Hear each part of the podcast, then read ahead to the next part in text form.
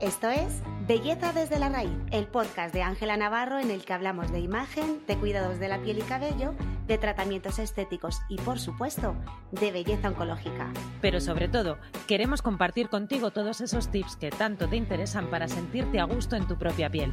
Un podcast producido por Bea Guerrero y Mergil que le ponen mucho amor y humor a esto de la belleza. Oye, que me he querido colar en tu cámara. ¿Te estás viniendo? Me estoy viniendo. Lo yo la tuya, ¿eh? Em, ¿Sabes qué me ha pasado en este baile? ¿Qué ha pasado? Que de repente me he visto como mi tía en las bodas. y he decidido hacerlo. Claro, en fugata y así.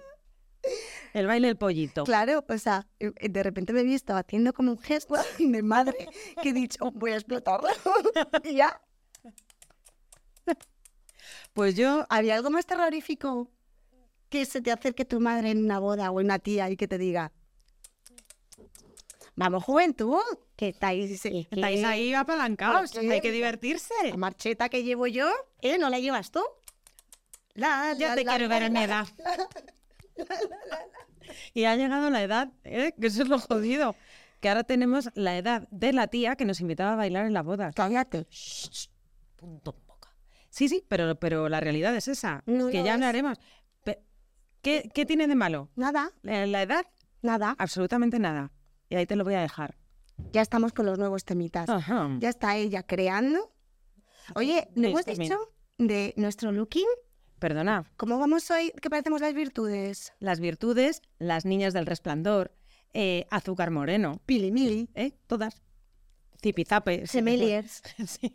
Los gemeliers. Y lo típico de, ay, no, pues no nos... Pues sí, nos hemos puesto de acuerdo. Sí. Lo hemos hecho. Sí, lo digo, no me escondo. No, no. Hemos dicho, y si no hacemos, hemos dicho, pues para adelante, pues para adentro, pues ahí vamos. Beatriz, ¿qué? ¿Qué nos trae hoy aquí a este nuestro podcast? Eh, te preguntarás, os preguntaréis eh, por qué os he reunido hoy a todos aquí. Y es porque tenemos eh, una entrevista a una invitada que nos tiene enamoradas locas y, que teníamos, y que teníamos muchísimas, muchísimas ganas porque es un tema que nos toca muy de cerca. Bueno, claro. Y que, y que además hoy, sábado 7 de octubre, que es cuando se está emitiendo esto, es el día de la alopecia. ¿Eso lo sabías? Eh, pues sí, porque hacemos el calendario, o sea, no... Puedes, hacer que te sorprendes. ¡Oh! Es que... ¡Qué casualidad! Es que es tan natural que se olvida. ¡Oh! bueno, pues por... Sí que lo es. Hemos, hemos eh, decidido eh, que sea hoy además el día, bueno, pues por darle un poquito más de sentido y darle más voz y mucha más visibilidad. Es muy importante. Claro, a algo que, lo siento mucho, pero todavía queda un recorrido muy gordo y necesitamos a más Jihan. Jian, eh, ha dicho Jian. Sí, mira, pero, ¿por qué pero lo has pensado en plan, lo voy a decir, lo voy a decir, lo voy a decir y no lo has dicho. Necesitamos a más Gian en nuestra vida. Eh, ella es modelo. Y Alejandro, ¿podemos verla? Eh, por favor. Por favor. Hola Gian, ¿cómo estás? Hola. Bellísima. Qué bien. Muchísimas gracias por, por estar eh, con nosotras, por compartir tercer micro aquí en Belleza desde la Raíz. nos decías que estabas un poco nerviosa. Tú ya has visto a qué podcast has venido, ¿no? Estoy, a ver, estoy amigas. Nerviosa. Estoy un poco nerviosa porque es la primera vez que hago un podcast. Bueno, pues bienvenida. Claro, y, además totalmente, qué maravilla. Pues qué sí. pero además es eh, una, mm, Ahora me pongo nerviosa yo. Una mujeraza que está acostumbrada a ponerse delante de, mm, de cámaras y tras cámaras y tras cámaras y de repente con nosotros se ha puesto nerviosa. Eso no puede ser, no puede ser. ¿Cómo estás? Cuéntanos. Pues estoy bien. Acabo de volver a Milán. Estás... estoy bastante... Vives en Milán, ¿verdad? Sí. ¿Y vives allí por, por sobre todo por trabajo o allí sí. como modelo, imagino, ¿no? Sí, porque estoy trabajando como modelo aquí. Qué maravilla. O sea, la cuna de la moda europea. Qué maravilla, qué, qué duro. Qué maravilla. Eh, bueno, evidentemente ya lo hemos, ya lo hemos contado, eh, nos parecía eh, pues una, una, maravilla poderte tener hoy en, en, este episodio de Belleza desde la Raíz para hablar de algo que nosotras hablamos mucho siempre, eh, sobre todo, y que es algo de lo que creemos que, que, todavía se habla poco. ¿Tú también lo sientes así? ¿Crees que, que, es todavía un tema, el tema de la alopecia, como es, es algo que, que todavía se esconde o que, que la gente no está cómoda hablando de ello? Sí, yo diría que creo que no tiene la suficiente visibilidad aún y tampoco está como tan normalizado como la alopecia, por ejemplo, la alopecia masculina, tanto como la femenina. La femenina creo que aún falta un poco más de visibilidad. Totalmente, totalmente. ¿A qué edad, desde qué edad eh, eh, tienes alopecia? Desde los cuatro años. Desde los cuatro años.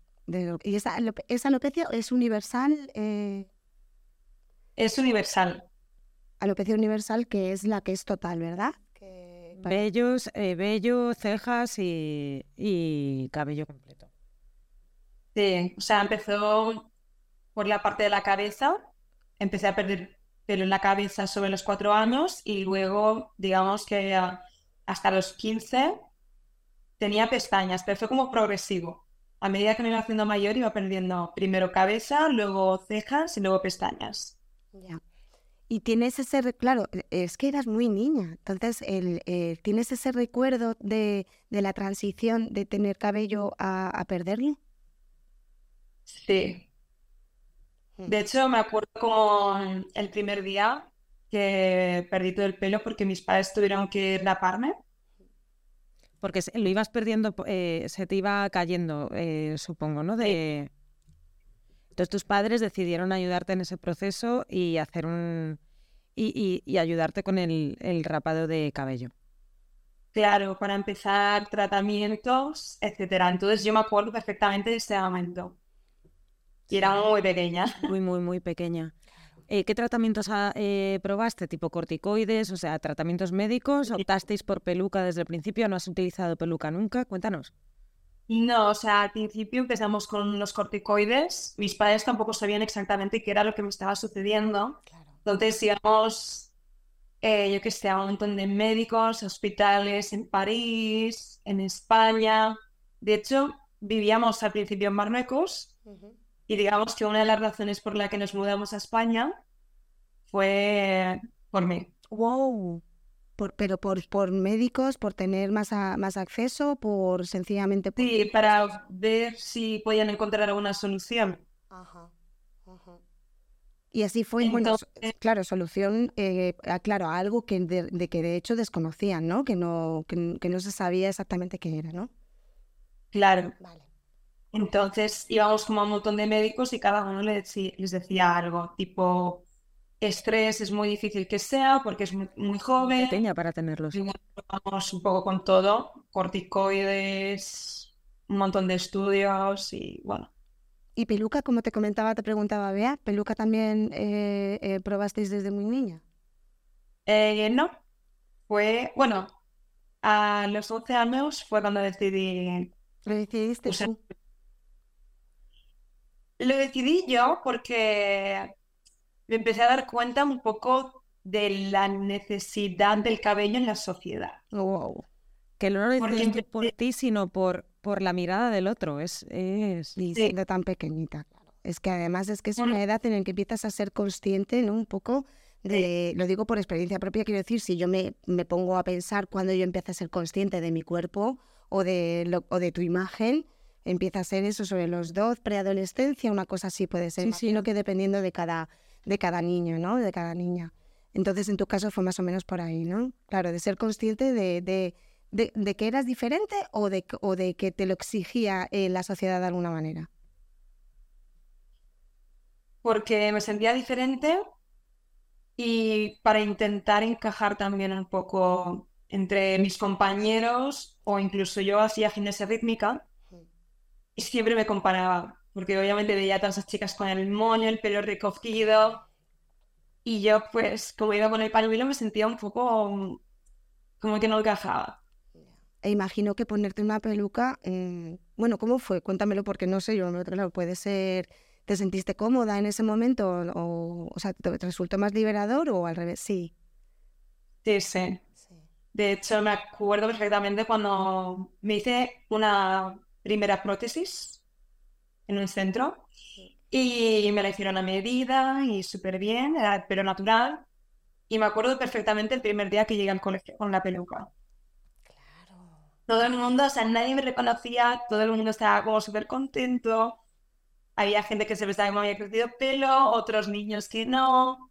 Como que llamé mucho la atención, pero me sentí como bastante encajada con los demás. Qué controversia, ¿no? Me imagino, porque es como, de alguna manera, el, el, forzarte a adaptar. O sea, evidentemente nosotras somos más conscientes que nadie que una peluca te puede ayudar mucho, ¿no? A verte bien y demás, pero es una situación, siendo además tan pequeña, que a mí me parece una controversia bárbara, ¿no? El, sí, sí, sí. Para poder encajar, tengo que dejar de ser yo, ¿no? De alguna manera, con una ayuda, evidentemente, de, de una peluca, pero es que es una edad en la que tiene que ser hiper, hiper complicado encontrar, de alguna manera también, tuyo. Tuyo, justo, tu epicentro, ¿no? Y tu personalidad, ya no personalidad tuyo, exacto. Sí, lo importante que es en esas edades el, encajar, el sentirte parte de un grupo, el sentirte... Y, y el pelo es, es, una señal de identidad muy evidente en, en, en estos casos. ¿Y cómo fue entonces tu adolescencia? ¿Ya mm, combinabas el llevar peluca y no llevarla? Una vez que empezaste con, con tu prótesis, tu primera prótesis capilar, ya la utilizabas todo el rato. ¿Cómo, cómo fue ese, ese proceso? bueno, pues yo cuando me puse la peluca ya me quedé con ella. Hmm. No me atrevía a quitármela ni, eh, incluso cuando hacía, yo qué sé, piscina del colegio, me daba esta cosa ponerme el gorro, quitármela o guardarla. O sea, no me la he quitado. Y, y de no querer quitártela a acabar siendo modelo de alopecia. Total. Cuéntanos. Claro, o sea, cuenta esta evolución, eh, este arco, este arcazo, ¿cómo es? Un plot twist tremendo, ¿no? Porque de repente, o sea, yo me estoy imaginando la esclavitud que supondría de alguna manera el no poder deshacerte de esa personalidad que hacía, de ese complemento que hacía que te aceptaran de alguna manera en, en tu grupo social, a de repente decir, eh, fuera peluca, y ya no solo fuera peluca, sino que encima voy a ser un referente de alguna manera también para, para, pues para muchas personas que se encuentran en esa misma situación y, le voy a dar más visibilidad. ¿Qué, hay más, más visibilidad que la modelo? modelo? No. no. No lo hay. ¿Cómo fue? A ver, es, es, fuerte porque yo cuando me puse la peluca me la puse con flequillo porque no quería que nadie supiera que no tenía ni cejas ni pelo. Y claro, yo eh, no me la quitaba, siempre estaba en casa con ella y con mucho con mi familia sí que me la quitaba, pero si venía alguna amiga de mi hermana, yo me la ponía porque no quería que me viera así. Entonces, ¿qué pasa? Que a medida, poco a poco, fui como cogiendo un poquito más de seguridad en mí misma y empecé a quitarme como el flequillo. Pero la gente sí que se, no, sí que se ha dado un poco de cuenta que ya peluca, pero no tanto. Hmm. Y bueno, o sea, llegué al paso de salir sin peluca y empezar a trabajar de lo que realmente me gustaba, gracias a, suena raro decirlo, pero a una mini depresión que sufrí. Fíjate. Porque veía que no estaba feliz conmigo misma y sentía como que estaba escondiendo un poco mi verdadera identidad por miedo al qué dirán o por la gente. Y sentía como que estaba perdiendo un poco el tiempo en mi vida. Y, claro, pensaba, si me pasa algo mañana, que nadie me ha visto sin peluca, ni mis mejores amigos de toda la vida. Ya dije, no puede ser. Y, de ahí pues me atreví a, a quitármela con mi mejor amigo. ¿Y con qué, con qué edad fue? Eso creo que fue a los 20 años, 20, 21. Pero también mucho trabajo, mucho trabajo personal ahí, mucho de autoconocimiento, de autoimagen y de cómo te quieres mostrar al mundo. O sea, yo estoy de sombrero para afuera, o sea, sombrero quitado. Eh... Total. Sí, es que fue gracioso porque mi mejor amigo es fotógrafo. Y claro, él, por ejemplo, es homosexual y él no había salido del armario. Y claro, él me dijo, te voy a contar un secreto, si yo te cuento un secreto, tú me enseñas tu verdadera identidad. Entonces, claro, él me contó pues que era gay y yo me quité la peluca. Entonces, es como que los dos salimos ahí del armario. O sea, me, me encanta esta historia. Me parece tan bonita Total, fue una salida del armario de la mano. Ahí, de la ¿no? mano con un amigo, es maravilloso. Vamos, amiga. O sea, pero vamos, total, total. Qué maravilla. Y con 20 años no es fácil con 20 años, ¿eh? Dar ese, dar ese paso. Entonces, él allí decidió hacerme una sesión de fotos. Y, y bueno, o sea, obviamente mi sueño cuando era más joven era ser modelo y siempre, siempre lo intentaba con peluca. Mandaba fotos a las agencias, nadie respondía y yo, bueno, pues dije, eh, si de repente me hago modelo con peluca, luego, si de repente me hago, yo qué sé, supermodelo famosa, me quitaré la peluca en modo sálvame y le diré a todo el mundo, esta soy yo. Me encan- Es que me encanta. Porque no quería que nadie me viera sin ella. Me encanta, me está recordando mucho a Estela. eh, eh, nosotras eh, tenemos a nuestra Estela de nuestro corazón, La de Carmen. eh, que, que es amiga y, y- y modela de, de- de Ángela Navarro, decimos modela siempre. Sí. Em, eh, y todas nuestras sesiones con, con sesiones de, De pelucas, pelucas. siempre ha estado Estela. Y, y hay un vídeo muy, muy conocido de Estela precisamente En, en First Date. de First Dates, yo no sé, de una chica que le dice, ay, me encantan tus rizos. Y dice, sí, pues toma. Toma, te los presto. Y se lo quita, ¿no? Buenísimo. Y, y- y- y es que eh, con Estela hemos vivido situaciones, hemos vivido, bueno, eh, transiciones además, mm, eh, y tener conversaciones con ella es, claro, es una maravilla. Y a Estela le pasó totalmente lo contrario. A Estela le pasó que ella era modelo, tenía un, eh, trabajaba con una agencia y a raíz de perder el, el cabello a los 20 años, una Sí, cosita así, dejó de trabajar. Dejó de trabajar porque dejaron de contar con ella. Y, y Por no tener pelo. Y era. Eh, es que no puede ser. No, no, es que para nosotras además nos lo contaba y claro, para nosotras es, es algo como tan bello Mm. Que decíamos, ¿cómo, cómo, pueden ser- cómo han podido ser tan obtusos? Totalmente. De no, de, de no ver más allá, de no ver más allá de, de ese cabello. O sea, que, que- que- que es así. Y en tu caso lo notaste cuando hiciste el cambio entonces de llevar peluca a, a mostrarte como, como tú eres al natural. Sí, sí, o sea, fue a raíz de la sesión de fotos que hice con mi mejor amigo y nada, las publicamos en Instagram, pero es que tampoco se veía mucho de mi cabeza, se veía como en una foto como súper cortada, se veía un poquito, no se veía ni la cara entera así. Se. Y intuía. con eso para mí fue ya, dije, mira, Y a raíz de ahí, Y a raíz de de fotos te contactaron. por lo menos habré hecho lo que, o sea, todo el mundo me habrá visto tal y como soy. Claro. Pues bellísima. Y a raíz de ahí te contactaron como modelo. Ahí empezaste a mover eh, esas imágenes para, para trabajar como modelo.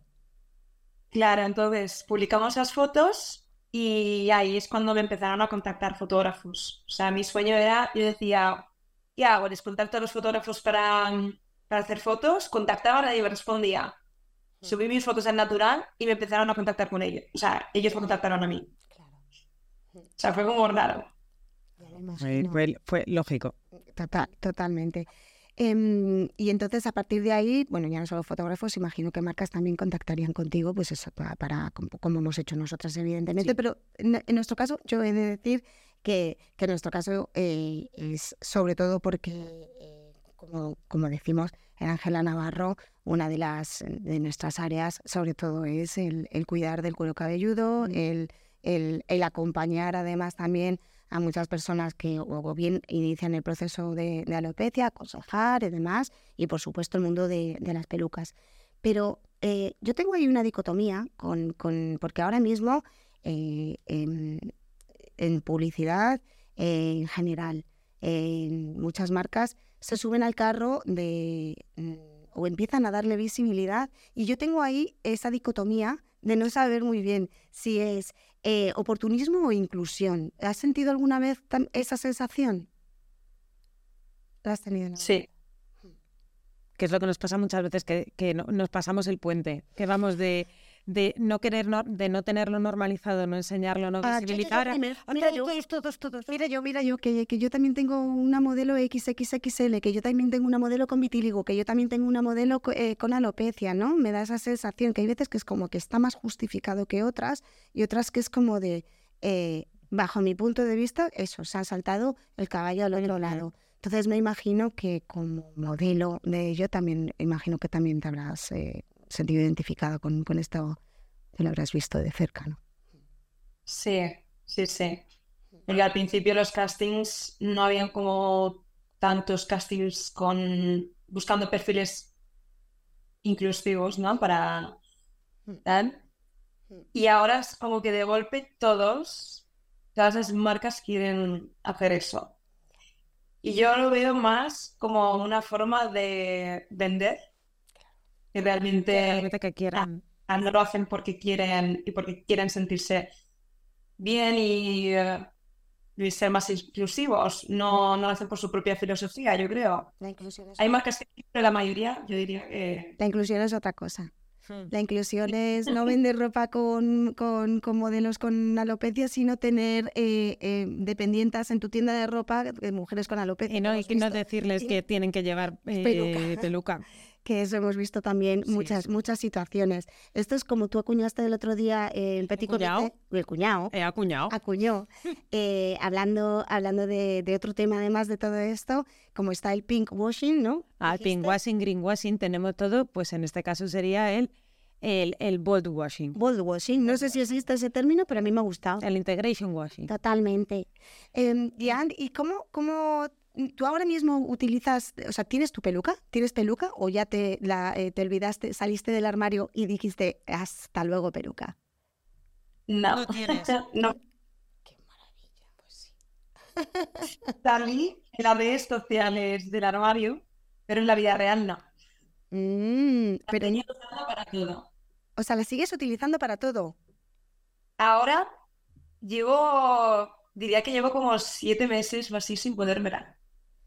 Qué guay. Es que es lo bueno del tener esa libertad, el, el no te- tenerla y no querer utilizarla y tenerla como un accesorio, como un elemento más, que puedes jugar con ella para tu imagen, que es lo que hace Estela. Estela tiene, o sea, eh, más pelucas que yo chaquetas.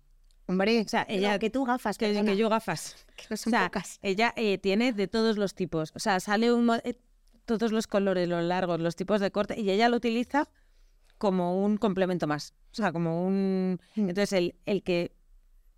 Obviamente, el que sea válida todas las opciones. No llevarla a Claro. utilizarla como un complemento, tenerla ahí para no utilizarla, creo que es pasos, mm, pasos muy importantes para llegar a esa normalización que, y, y algo que en este podcast somos muy fan, que es que cada uno Que, con lo suyo, que se ponga lo que le claro, lo que le salga mm, de la peluca. lo que le salga a la peluca, básicamente.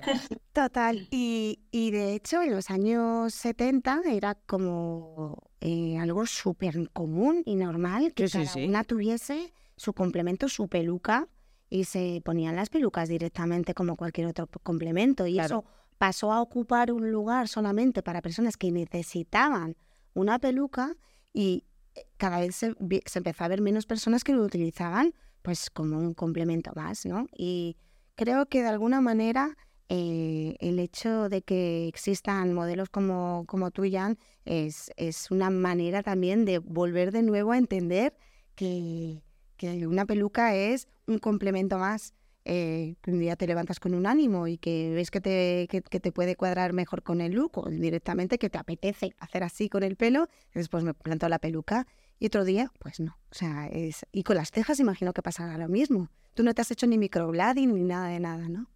Y, ni te- y no te las maquillas ni te las has maquillado nunca. No. Es No, que- porque no estoy acostumbrada. Claro, O sea, me veo diferente. claro. Claro, es que no eres, es que de pronto no eres. Claro, es que es como, bueno, de hecho ahora mismo hay una tendencia tanto a ponerse las rubias como también a quitárselas del todo. Y da un, y, y- y claro, que es que, que- que cambia por completo el, el Sí, el gesto. Y así que eh, imagino que poniéndotelas exactamente igual. De hecho, eh, Estela Foquí nos enseñó los, Las las exacto, y que de diferentes formas. Entonces un día se las pone más para arriba, más para abajo, más rectas, más no y es que, que- que jugona, es que, Es que es muy jugona. es una jugona. Ya sí. Totalmente. total- Y, oye, no utilizas eh, la peluca en los siete meses, pero en estos siete meses, ¿cómo te cuidas tú el cuero cabelludo? O sea, que mm, te lavas con champú, te lavas con desmaquillante, ¿cómo, cómo son tus rutinas de cuidado habituales? A ver. Realmente eh, suena raro, pero sí que uso de vez en cuando champú. Porque, claro, Claro. Sí, sí. o sea, obviamente el gel de ducha los, o sea, se ha hecho para el cuerpo y no para el cuero cabelludo. A es que el champú se utiliza en el, cu- en el cuero cabelludo, no en el pelo. A nosotras no Entonces- nos suena raro. Claro, claro. Tiene toda la lógica del mundo. Qué bien. Claro, a mí me lo, me lo contó, o sea, me lo dijo mi hermana. Y, y todo el mundo hace como el chiste, tú con que te duchas con champú, es que en verdad sí, o sea, además que haga pelo no significa que... Claro. Pues, pero eso, eso podría ir para nuestra sección de cuñados. Cuñadismos. Los comentarios, eh, comentarios totalmente cuñados. Mm, Claro. El de la belleza. Ay, Total, total. tiene que haber de todo. Bueno, hay mucho desconocimiento Sí. y claro, y al igual que eh, nosotras incidimos mucho en el cuero cabelludo, también es piel. El cuero cabelludo hay que cuidarlo. Y un champú efectivamente está hecho para cuidar y para limpiar la piel del cuero cabelludo, que no es la, o sea, que también es piel, pero que es, es muy diferente también y necesita unos cuidados específicos. El sebo, la grasa y demás no la produce el pelo, la produce el cuero cabelludo, ¿no? Entonces imagino que, Qué bien aprendida estás ya. eh, que pare- ya- pare- ya se la- parece ella hasta que parezco hasta profesional, sin ser nada de eso yo. Ya está. Pero es verdad y, y por eso te decía que a nosotras no nos parece raro, porque es algo con lo que em, eh, eh, intentamos continuamente, pues bueno, pues poner también nuestro pequeño granito, granito de arena en informar en este tipo de peculiaridades. Que, que te falte cabello no quiere decir que no necesites champú. Entonces tú utilizas champú y protección solar, imagino, a Sí. saco, ¿no? Sí. Sí, porque si no... No, no, es, en la piel del el cuero cabelludo es súper sensible. O sea, hay que. Y, no- y notas también que se sensibiliza más con la peluca que, que cuando lo llevas al aire directamente sin peluca. Sí, o sea, cuando lo llevo al aire, está to- obviamente la piel más sensible. Y, y yo, por ejemplo, no- tampoco me pongo ni pañuelos ni nada, porque no me veo como muy cómoda aún. Aún. O sea, Claro, que está, bueno, tu mente, ¿no? Te, te ronda. Sí, es ir probando a ver qué es lo que me queda bien, Claro. que me siento más a gusto y ya está. Es muy- Totalmente. es muy guay, a mí me Pero de momento al aire. Claro, bueno, Y las pelucas me encantan también, Ah. obviamente. claro. Y estoy como pensando en retomar, eh, en ponerme alguna así guay, como un accesorio, un complemento más. Pues tú, si te quieres venir a Madrid y jugar y que Vamos. es- vamos, estás invitadísima y sería un placer para nosotros el hacer, vamos, eh, en diferentes pruebas para que tú te encuentres con una con la que te diviertas, con la que te apetezca estar en un rato, va- vamos ahí. Yo cada vez que tenemos un shooting de pelucas, me lo paso Bueno.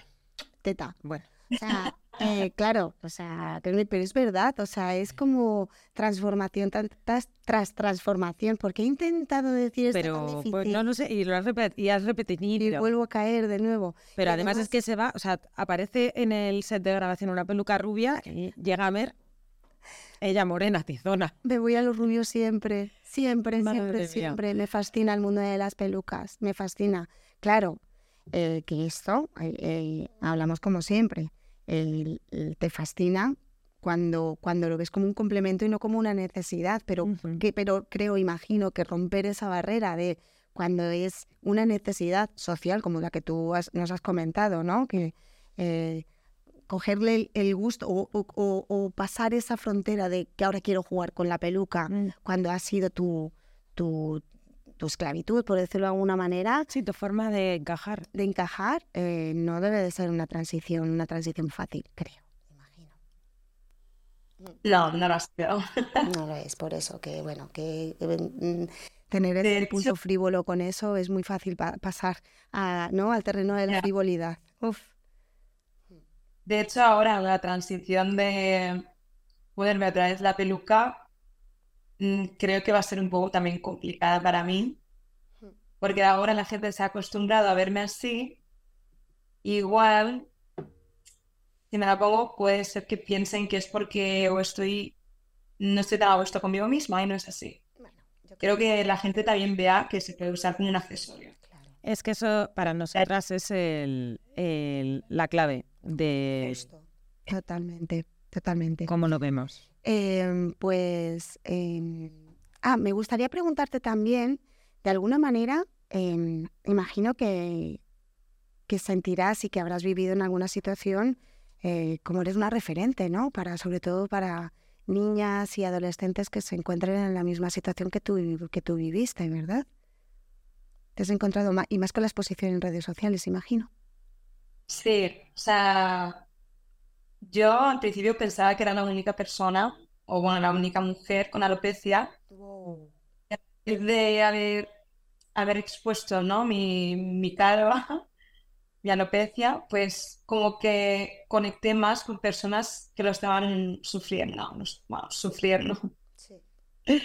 Y, y a raíz de eso me di cuenta de que yo estaba siendo una referente para otras personas.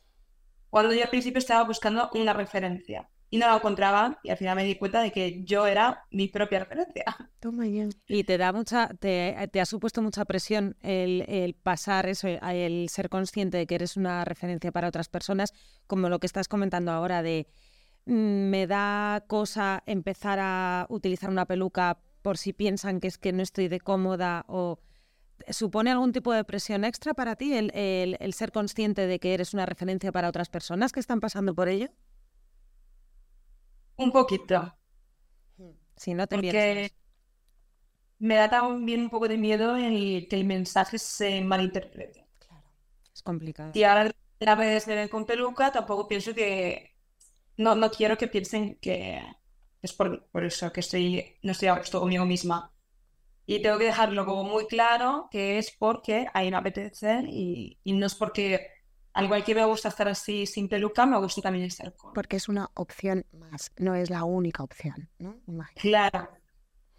Entonces, tengo que dejarlo como claro para que las otras chicas que se sienten identificadas conmigo lo entiendan también y que, y que no porque yo me haya escondido y hasta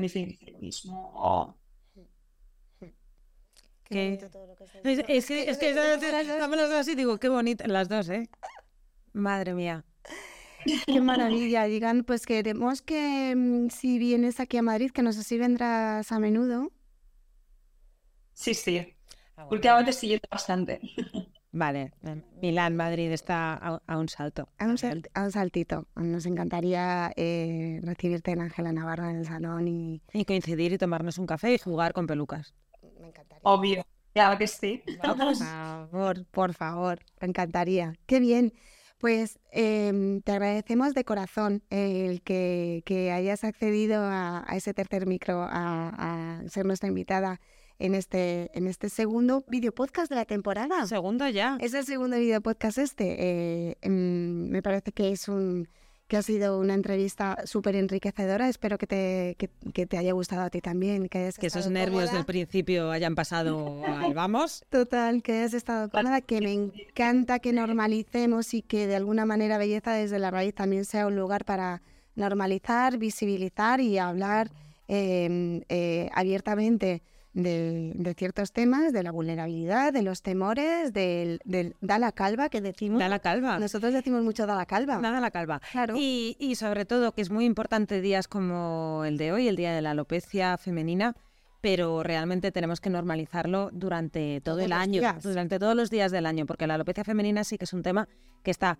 muy escondido, está muy oculto y no se habla y, y es muy importante para poder dar voz y dar imagen a, todas las mujeres que, que, padecen una alopecia. Totalmente, y quien la vive y la sufre, como tú has dicho, porque en algún momento eh, eh, también se... Puede ser un procedimiento. Totalmente.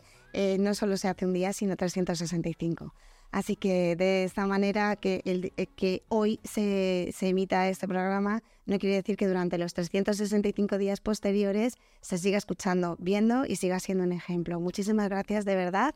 Eh, y esperamos verte la próxima vez aquí. En, aquí ahora estamos como que te tocamos, que te tocamos por una pantalla, pero la próxima vez te tocamos, en, te tocamos en carne y hueso. Muchísimas gracias de corazón, de verdad.